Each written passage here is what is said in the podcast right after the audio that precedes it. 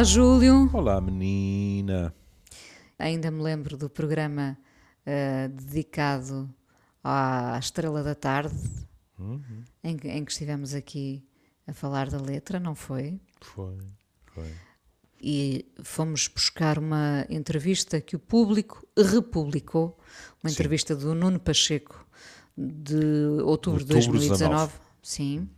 Uh, portanto, já com Carlos do Carmo uh, a rondar os 80 anos, estava, estava e a prestes a fazer. A canção, não é? Sim, sim, a retirar-se de certa forma.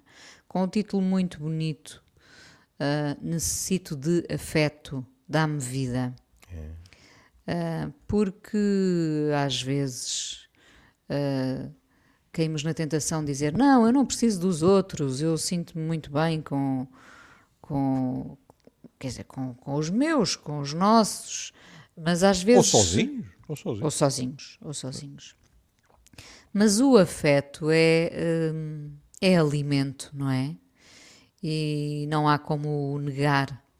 Não é, Júlio? Não sinto o mesmo. Oh, oh, oh, oh, querida, eu não sei como foi consigo, mas eh, eu fui metralhado muito cedo no meu trajeto escolar com a noção de que nós somos animais de relação.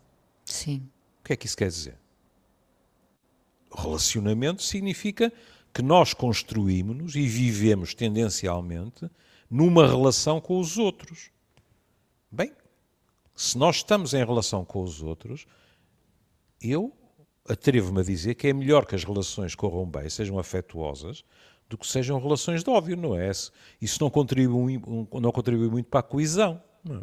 Sim. E, portanto, se a relação é fundamental, não só no nosso crescimento, como quando adultos, porque é que os meus colegas chamam tanto a atenção para a importância da rede de suporte afetivo, etc., na manutenção da saúde física e mental. Porque o afeto nos protege em termos de saúde. Hum? Portanto, quando ele diz isso, não acredito uh, no contexto da, da, entrevista, porque ele, ele manifesta a, a, gratidão por todo o afeto que recebeu. Não está a dizer, ai, porque isso evitou-me sete gripes e cinco depressões. Não. Ele está grato porque foi amado, porque amou e porque isso o preencheu. Magnífico. Magnífica forma de chegar, se não estou em erro, nessa altura, ele estava a dar entrevista, tinha aqui 80, não era? 80. Ia fazer 80. A menos de dois meses de computador. Feliz de quem pode dizer isso aos 80 anos. Claro, e ele fintou ah. vários problemas de saúde. Ele diz isso, uh, não Sim, e seguiu sempre em frente, uh, continuou a cantar com, com, com a voz única que, que tinha e sempre com aquele ar de gentleman, não é? Um cavalheiro. E dizendo, e dizendo algo muito curioso, que ele diz assim, eu estive à morte quando tinha 50 anos, estive à morte quando tinha 60 anos, estive à morte quando tinha 63 anos, estive à morte quando tinha 79 anos. Se isto não é aprender a envelhecer, o que é aprender a envelhecer? Sim. Com tantos sustos, não é? É. E vem a talho de foice nos tempos que estamos a viver. Porque o que ele está a dizer é, em palavrear da minha profissão, eu já estive em situações limite várias vezes. E nessa altura, nós aprendemos qualquer coisa acerca da vida. Nós aprendemos alguma coisa quanto às nossas prioridades. Nós aprendemos alguma coisa quanto ao que queremos fazer do que ainda teremos para viver se nos safarmos nós adquirimos mais sabedoria. Tanto em termos individuais como em termos globais, seria bom, ainda por cima nesta altura em que as coisas não estão nada famosas, mesmo dentro da própria pandemia, seria bom quando tudo isto também nasce, como sociedade, nós, nós pudéssemos dizer a mesma coisa. Será que vamos dizer? É a grande pergunta, não é? Olhe, se não, se não o fizermos, é uma extraordinária burrice porque dá vontade de perguntar o que é que é preciso mais para nós aprendermos. Irmos todos?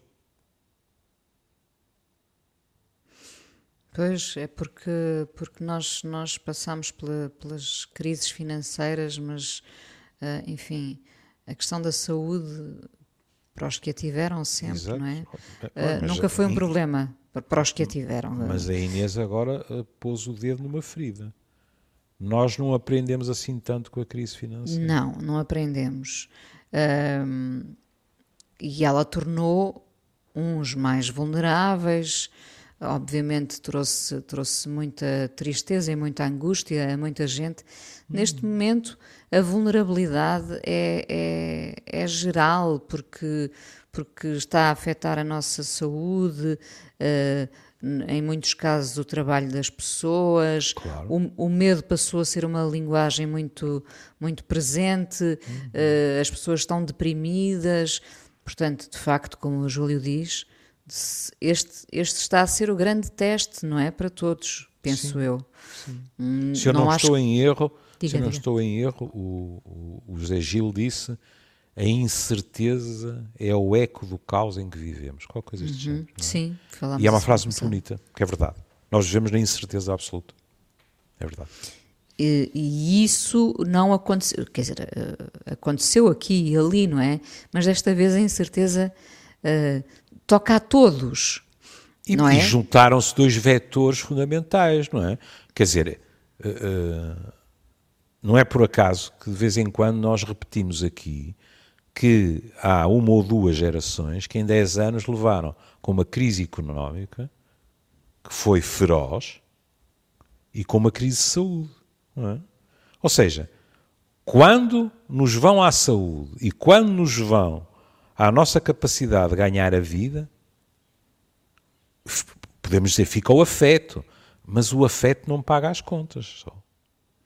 E, portanto, as pessoas neste momento, é evidente que a vertente da saúde, nestas alturas, uh, aparece em primeiro plano. Mas não nos iludamos. Não, quase um ano envolvido, não é? Estamos a chegar a, a fevereiro, março. Sim quase um ano envolvida, e Inês já houve muitos discursos de pessoas que, porque a isso são obrigadas, não é por prazer, já estão completamente disponíveis para arriscar a saúde para tentar salvar a questão da sobrevivência financeira. Pois, claro. E que alternativa tem? Pois não tem, é uma questão de sobrevivência não é? mesmo. Não, é? Eh, não estou infectado, mas não tenho dinheiro para pagar a renda? Claro. Vou para debaixo da ponte? Claro. Convenhamos, Bom, não é?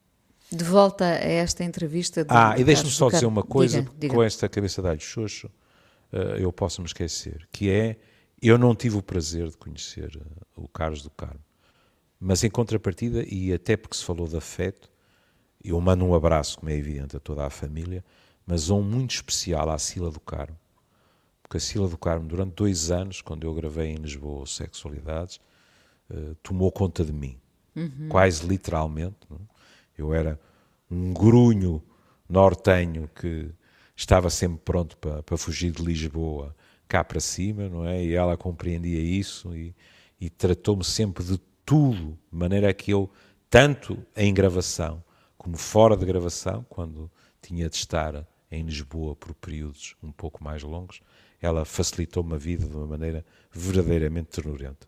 Um abraço Bom, muito grande para ela. Uh, eu, eu conheci, uh, entrevistei duas vezes Carlos do Carmo, uhum. uma na rádio, outra na televisão, com essa mesma ideia de, de um homem com um discurso muito articulado, um, um pensamento muito claro, as ideias muito bem construídas, muito bem uhum. alicerçadas.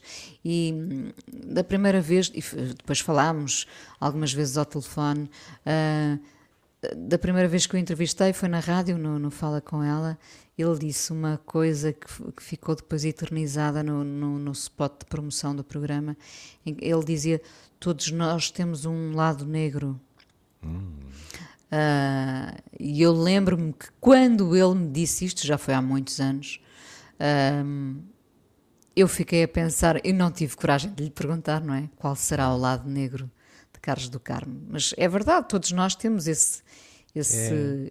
esse lado negro, não é? Eu não consegui descobrir, se calhar também não, não andei do, no Google tempo suficiente.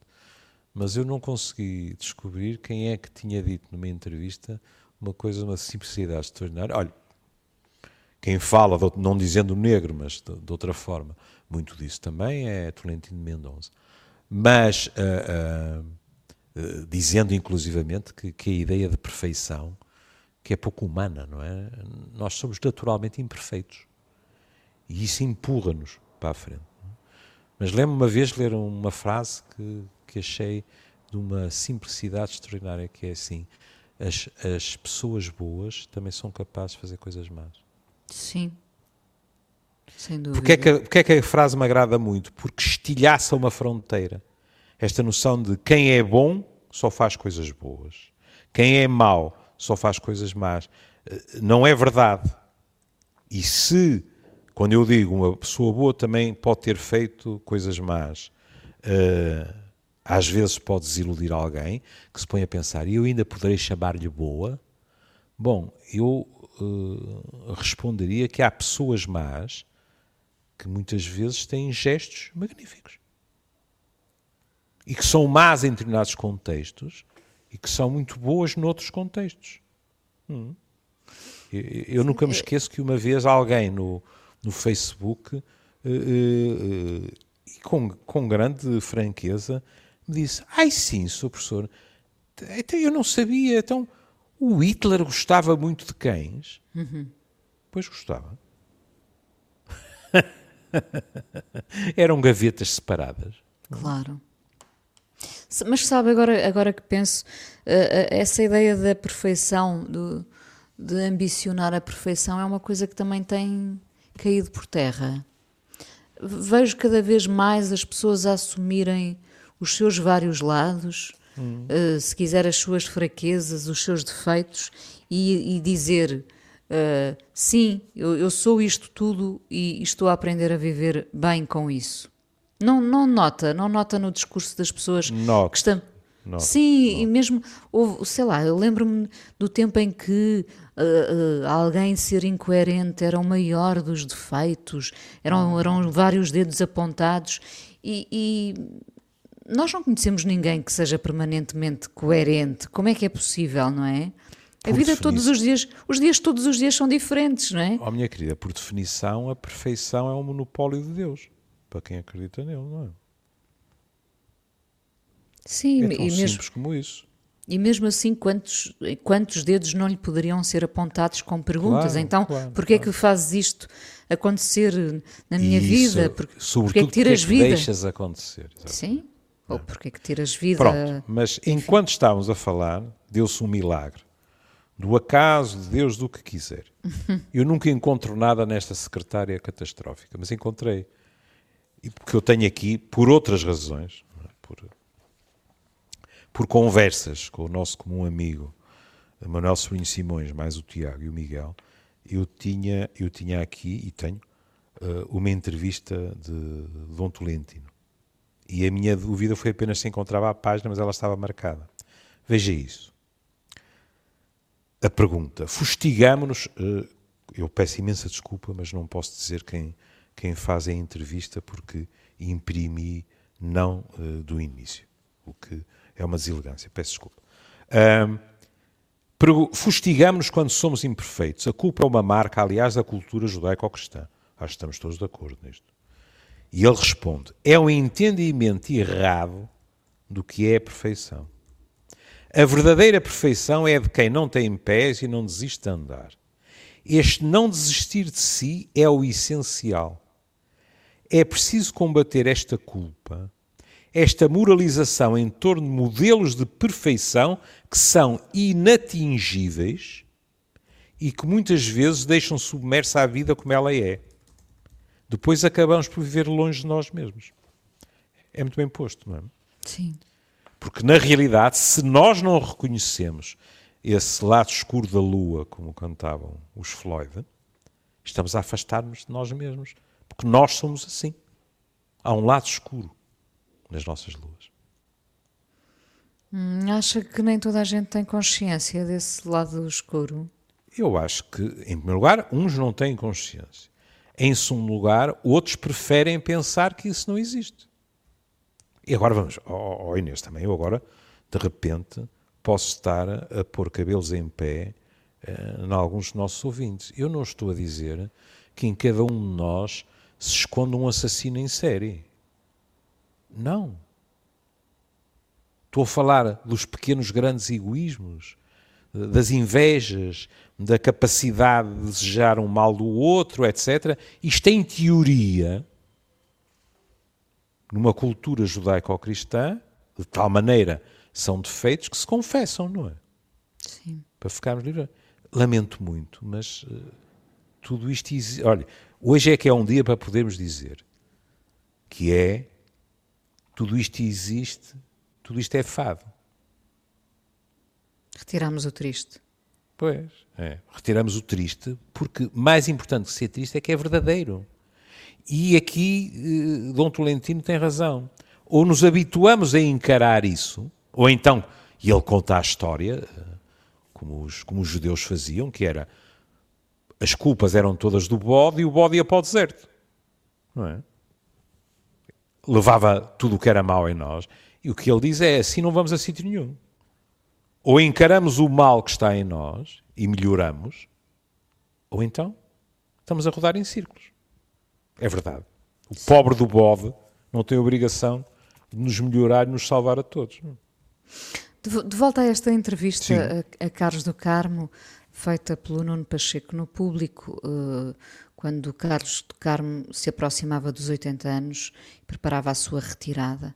Fala-se a dada altura uh, da hipótese de, de, de, escrever as memórias dele, não é? Numa biografia. Uhum, uh, e ele diz: uh, Sabe qual é o meu problema? Eu não vou para essas tretas da biografia autorizada.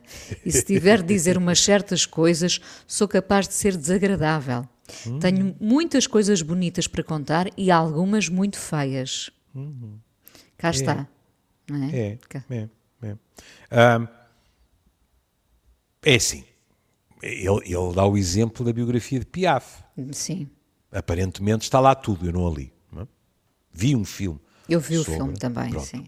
Que também mas, tem coisas mas, muito complicadas, não é? Mas, tem complicadas, mas. O livro é enfim, é outra coisa. Logo a infância foi complicadíssima, não é? A forma como ela cresceu, mas. Uh, eh, bom, uh, penso que o filme passa assim um bocadinho ao lado de, de algumas questões, uh, não é? E é sempre difícil, não é? Porque quer queiramos, quer não, encaixar em hora e meia ou duas horas menos um quarto Sim.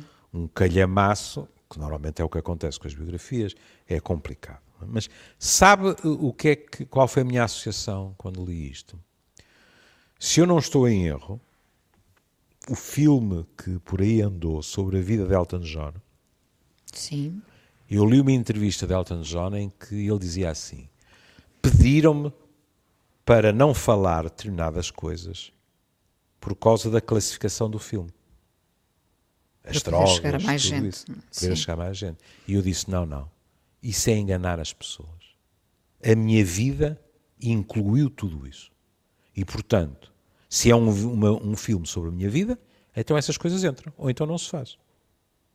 É o mesmo tipo de pensamento, percebe? Claro. Ou, ou quer dizer, uh, por acaso vi o filme duas vezes. Uh, hum. Está lá tudo. Tá. Desde, desde, o Júlio também viu. Vi, vi o filme. Vi. Sim, está lá tudo. Também lá está desde os problemas na infância, não é? Hum. Uh, há, com, com há, há, ao drama que às vezes a amizade implica, não é? Aquele sim. Bernie Sanders, sim, sim, pela amizade pois, que tinha por ele, recusou-se a assistir ao período de degradação dele.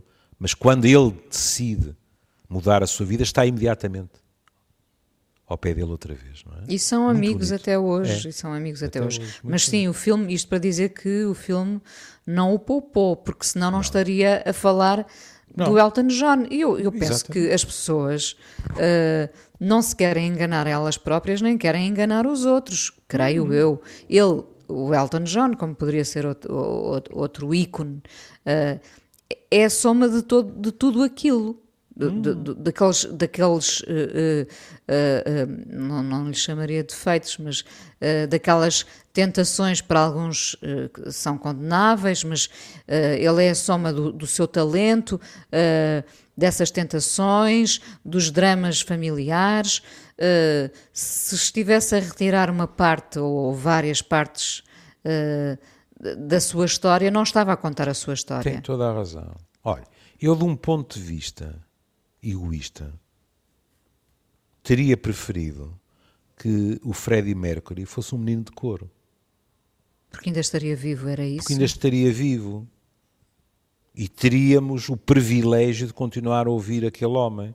Mas foi a vida dele. E, como sabe, eu tenho uma enorme admiração pela maneira como ele foi coerente até ao fim. Como ele gravou aquele último disco, que na minha opinião é lindíssimo, porque é o, é, é o disco de alguém que sabe que está mesmo, mesmo a acabar. E tanto quanto me lembro, ele saía do hospital para gravar o que podia e voltava para o hospital. E ele escolheu viver uma, um determinado tipo de vida. E lembro-me perfeitamente quando ele morreu. De ouvir homens como Paul McCartney, como Elton John, etc., dizerem eh, seria quase impossível, seria um milagre que ele tivesse envelhecido com a vida que fez. Se calhar Elton John também acabou por ter sorte aqui ou acolá. McCartney também podia ter exagerado numa determinada altura, em, em, no, no, período em que também andou nas drogas, etc. Quer dizer, Clapton, tanto quanto eu sei, está abstémio há 20 ou 25 anos, mas podia não ter acontecido. Isto não é. Depois há, às vezes há assim esta ideia, pronto, pois é, é sempre o rock. Não, não é. Há pouco tempo eu li uma entrevista do Anthony Hopkins e Hopkins está, salvo erro, há 30 anos abstêmio também. E diz, com a maior das franquezas, eu tive que decidir entre continuar a viver ou morrer. E decidi continuar a viver. Bem, depois de facto há pessoas que continuam a viver com, com pequenas, pequenos desvios de rota, mas que se continuam, continuam fazer do rock and roll a sua vida, são opções, evidentemente. Em alguns casos temos que contar aí. Ah, isso era outra coisa que o Carlos do Carmo insistia muito uh, uh, na questão da sorte. Como ele dizia, oh minha querida, a sorte dá muito trabalho. Pois. Em alguns casos, as pessoas realmente têm muita sorte, não, nunca podemos deixar a sorte aqui de lado. Ainda que, que essa sorte dê trabalho, não é? E depois, nesta questão de que vidas é que se faz e o que é que acontece, etc., depois, num patamar completamente à parte, há um nome, que é o Sr. Keith Richards. Eu estava a pensar, não é? Não é? Claro, todos nós, todos nós acabamos sempre a fazer graça. Por exemplo, Quando veio a Covid. Das filhas, não é? Pronto, veio a Covid. Houve logo gente a dizer, coitado do Covid se tropeça no Keith Richards. Porque realmente, porquê? É, de certa forma, o exemplo de alguém que nós olhamos e pensamos assim, não é por ser médico, pensamos assim, mas este homem, em teoria, já devia ter rebentado. Mas pronto, resistiu a tudo e mais alguma coisa. Lá está. Uh, uh, uh, ainda, ainda que haja o, o, a, a, questão da, da sorte dar trabalho, em alguns casos não, não pode ser só trabalho, não é? Há sorte. Não, mesmo. ah, claro que não. Claro que não. Com metade do que ele fez, uh, milhares de pessoas tinham ido aos 40 e tal ou qualquer coisa. Portanto, o homem é muito resistente. Mas depois são opções de vida. Ó oh Inês, o que me foi dito, e nunca ninguém o contradisse, é quando os Stones dormiram no Porto e as coisas não estavam bem entre ele e o Mick Jagger, porque o Jagger estava à água mineral, cada um deles ocupou um andar do hotel. E lembro perfeitamente que o Richards, nessa altura, nas entrevistas, era bastante agressivo para o Mick Jagger, só faltava dizer tornou-se um betinho. É? Mas tinha sido a opção do Jagger. Ninguém tem nada a ver com isso. Claro, claro. Mas essa questão, questão do, do, nosso lado mauzinho, agora que falámos nisso, desculpe. É, sim, sim, sim. São as recordações. Outro dia, para, para. E lá está, uma coisa que não se deve fazer. A trabalhar ao computador, para arejar de trabalhar no computador, fiquei no computador, não é? na, no, na minha busca por coisas interessantes em termos uh, musicais. Fui para o YouTube e encontrei uma entrevista muito curta do Lennon. E durante anos eu li e ouvi coisas acerca do despedimento do primeiro baterista dos Beatles, o Sr. Pete Best. Que, aliás, tem, se um dia eh, tiver tempo, vá ver isso, que é hilariante, que é o Pete Best com a mãe a queixar-se de ter sido despedido dos Beatles. E ele nem abre a boca. É a mãezinha. A mãezinha é que chama de tudo aos outros, etc, etc. E o que é que aconteceu? A maneira como ele foi posto na rua, não há outra maneira de eu dizer, não foi nada elegante. Os outros três pediram ao omnipresente a gente para o despedir. Não deram a cara. Não é propriamente elegante e corajoso, não é? E na entrevista, o Lennon diz isso. Para que é que vamos estar a complicar as coisas? Ele era um péssimo baterista e nós éramos cobardes. E portanto chegámos à conclusão: para que é que a malta paga à nossa gente? É para fazer coisas chatas. Portanto, faz favor, despede você. Nós não queremos estar à frente dele. Lá estão os pequenos lados negros, não é? Sim, claro. Um homem que não lhes fez mal nenhum, eles juntavam-se e diziam: Olha, tu desculpa.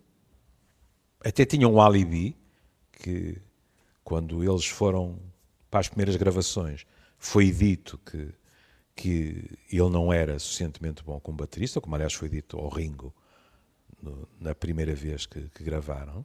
Eles podiam dizer: opá, olha, nós temos evoluído, tu não, qualquer coisa. Era gente que se conhecia de Liverpool há uma data de anos. Não. Nós às vezes preferimos que outros sujem as mãos por nós. Não nos fica bem. Pois não. Mas há momentos em que somos assim. E é preciso também aceitá-los. Porque se não os aceitamos, se não os reconhecemos, também não os podemos evitar na medida do possível, Inês. Sim.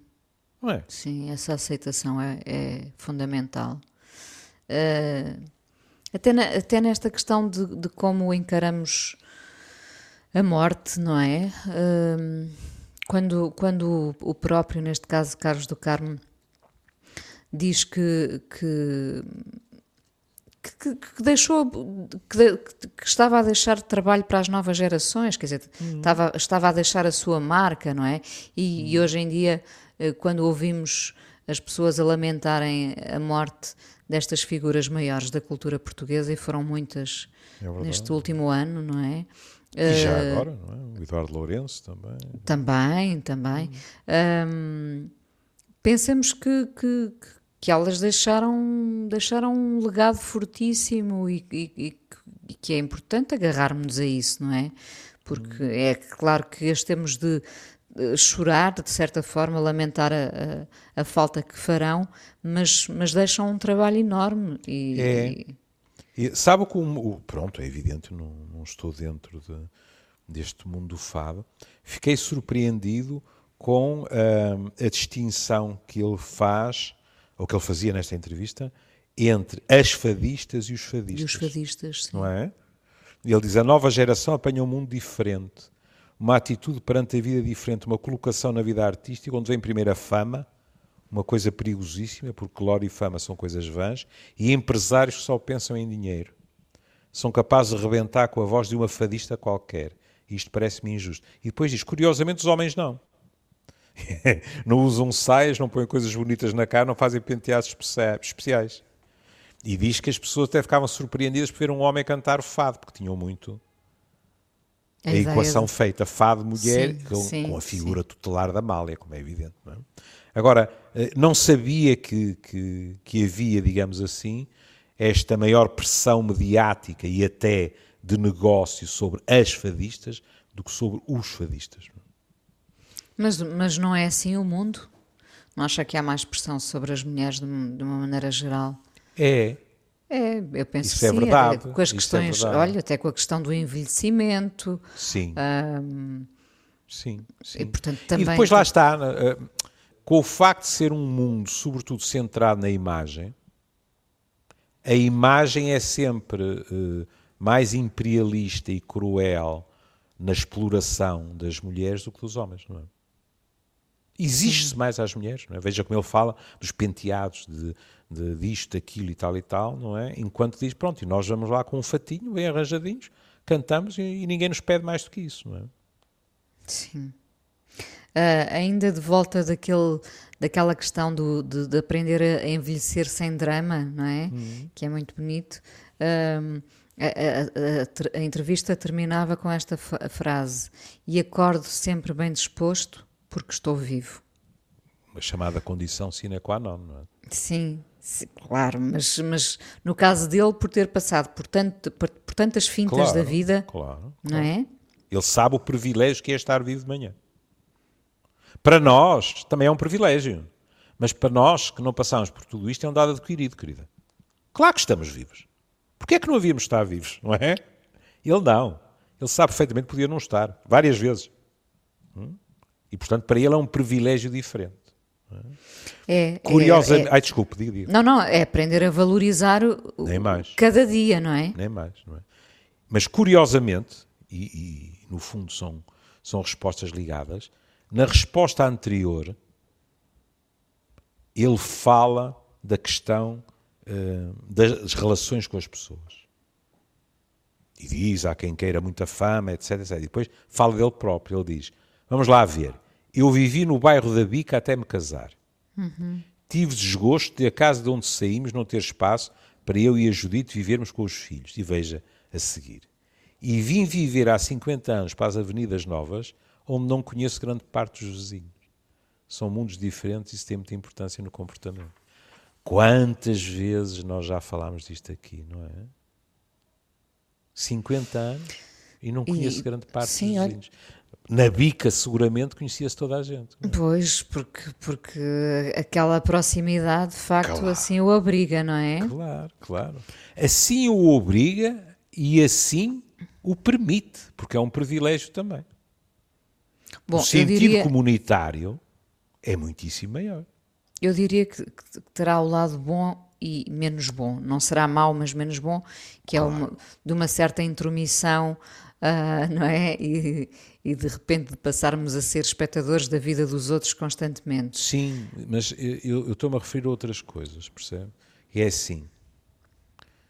Uh, embora eu conhecesse também o prédio não era assim tão grande.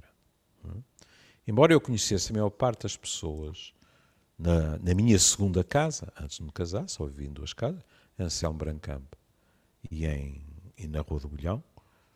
Na Rua do Bolhão eram cinco andares, portanto, dez, uh, dez habitações. Havia habitações que eu não fazia a mínima ideia quem lá morava.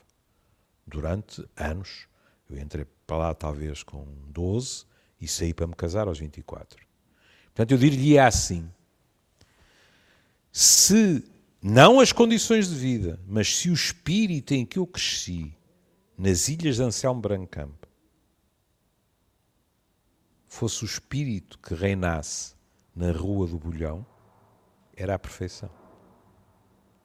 Hum. Porque eu não sou hipócrita, eu não quereria viver naquelas condições, nas ilhas de pobreza. Mas em contrapartida, o espírito de solidariedade daquela gente isso foi qualquer coisa que eu não voltei a encontrar ao longo da vida em nenhuma das casas onde vivi. Imagino, imagino. Não, não lhe vou perguntar quantos claro. vizinhos conhece na, na, no sítio onde mora aqui, neste momento. Sim. Aqui cumprimento, porque os reconheço. Dois, conhecer de terem eh, entrado em minha casa, nenhum. Estou cá há ano e meio. Sim, também é pouco Isto tempo. não é nenhuma crítica. Não, não, isso é pouco tempo também, não é porque maneira, mas... eles, eles a mim conhecem-me eh, em termos de este é o Machado Vaz. Claro, Acabou claro. aí também, percebe? Todas as pessoas são educadíssimas, mas no fundo, quais são os nossos contactos? Os nossos contactos são de manhã a ir para a garagem no elevador e às vezes ao fim da tarde na garagem. Toda a gente é muito educada e tal, mas não há verdade. Cuidado, porque a Inês disse uma coisa muito importante, que é haver um sentido comunitário não é haver intrusão na vida das pessoas. Pois, é Era que às faltava. vezes facilmente se derrapa para esse, para esse outro lado. Não é? Era o que faltava, não é? Mas saiamos disso, tem toda a razão. Eu vivi 30 anos numa casa, e como já lhe disse variedíssimas é, para não estar com o paleio de não distinguia no, no elevador quem vivia lá e quem eram, o, quem eram os vizinhos, digo de outra maneira. Nesses 30 anos, eu fui, e o, e o inverso não se deu, o que faz-me um mau criadão. Nesses 30 anos, eu fui uma vez jantar à casa de vizinhos, com enorme prazer, porque eram antigos alunos meus. Isto diz qualquer coisa da maneira como nós vivemos, não é? Não é só nas avenidas novas em Lisboa. Hum. Estamos uh, muito perto do fim. Um, uh, uh, vemos Carlos do Carmo, evidentemente, como um homem na cidade. Ele amava Lisboa, não é? Hum. E amava a mãe. A Lucília do Carmo, sim. É uma delícia, não é? Porque ele é Carlos do Carmo, porque o nome artístico da mãe era Lucília do Carmo. Porque o Carmo não existe de facto, não é? É, é, é. E depois mudaram o nome. Sim. Uh... A mesma avaria que o meu pai fez, tirando o Souza e mantendo o Machado. É? Mas, mas uh, noutras entrevistas que vi deste homem, e, e, mesmo nesta, não é? Esta extraordinária admiração, é? quando ele diz uh, o meu pai, os meus pais não eram ricos e mesmo assim puseram-me a estudar na Suíça esfarraparam, ah, sim, sim, sim, sim, e a minha mãe abriu e tal e tal. Há uma, há uma gratidão pelas raízes, digamos assim. É? E já que, que, que, eu falei de Dom Tolentino, nesta entrevista em que ele fala também dos pais, ele diz uma coisa muito bela. Ele diz assim: quando nós viemos eh, para a Madeira, é? porque eles tinham estado fora, se, se não estou em Angola, penso eu. Quando nós viemos, eh, houve tempos maus. Mas os meus pais tiveram sempre a capacidade de ter um ambiente familiar que me dava confiança para o futuro, que as coisas iam correr bem. E isto é fundamental. Começámos a falar de o, homem é um animal de relação, ou o ser humano, não é? E acabamos a falar da mesma coisa.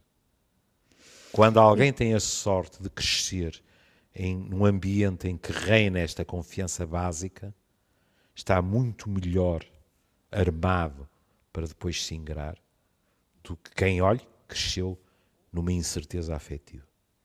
Sem dúvida. Sem dúvida. Vamos, vamos ouvir um homem na cidade, uh, porque ele foi um homem na cidade e da enfim, cidade. E da cidade e do país, sobretudo do Sim, país.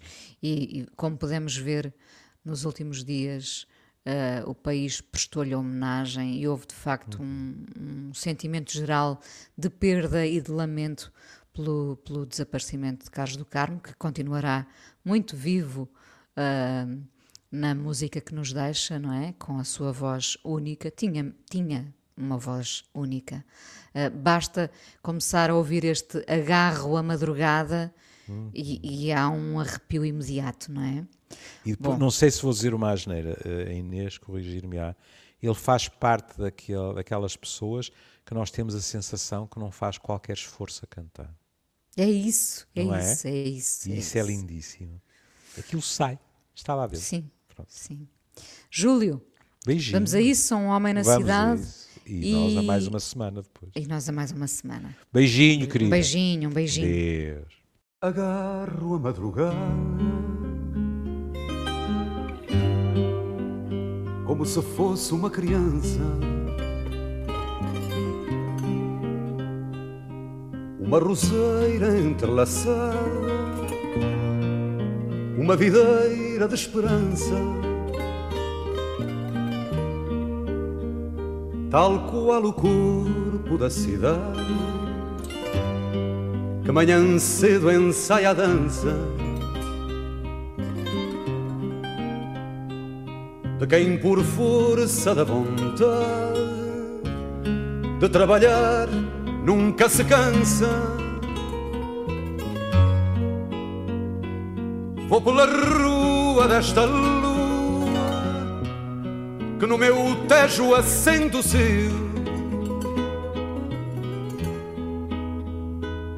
Vou por Lisboa, maré nua, que desagua no Rocio. Eu sou um homem na cidade que amanhã cedo acorda e canta. E por amar a liberdade, com a cidade se levanta.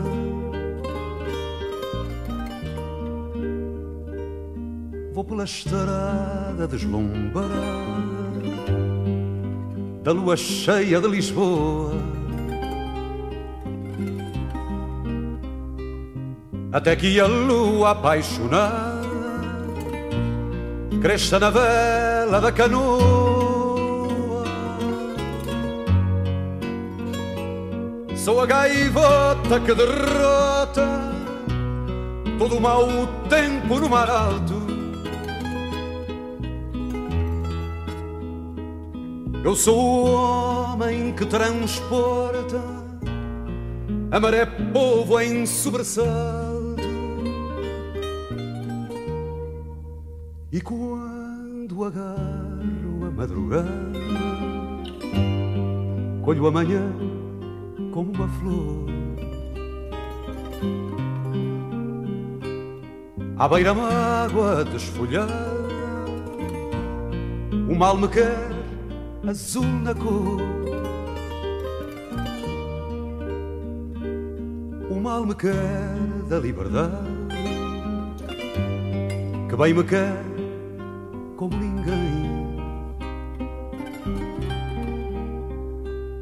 O mal me quer desta cidade, que me quer bem, que me quer bem.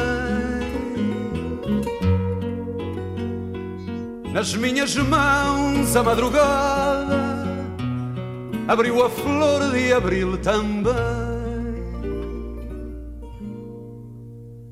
A flor sem medo perfumar com o aroma que o mar tem.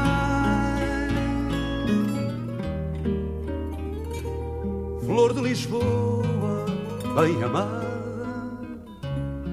que mal me quis que me quer bem.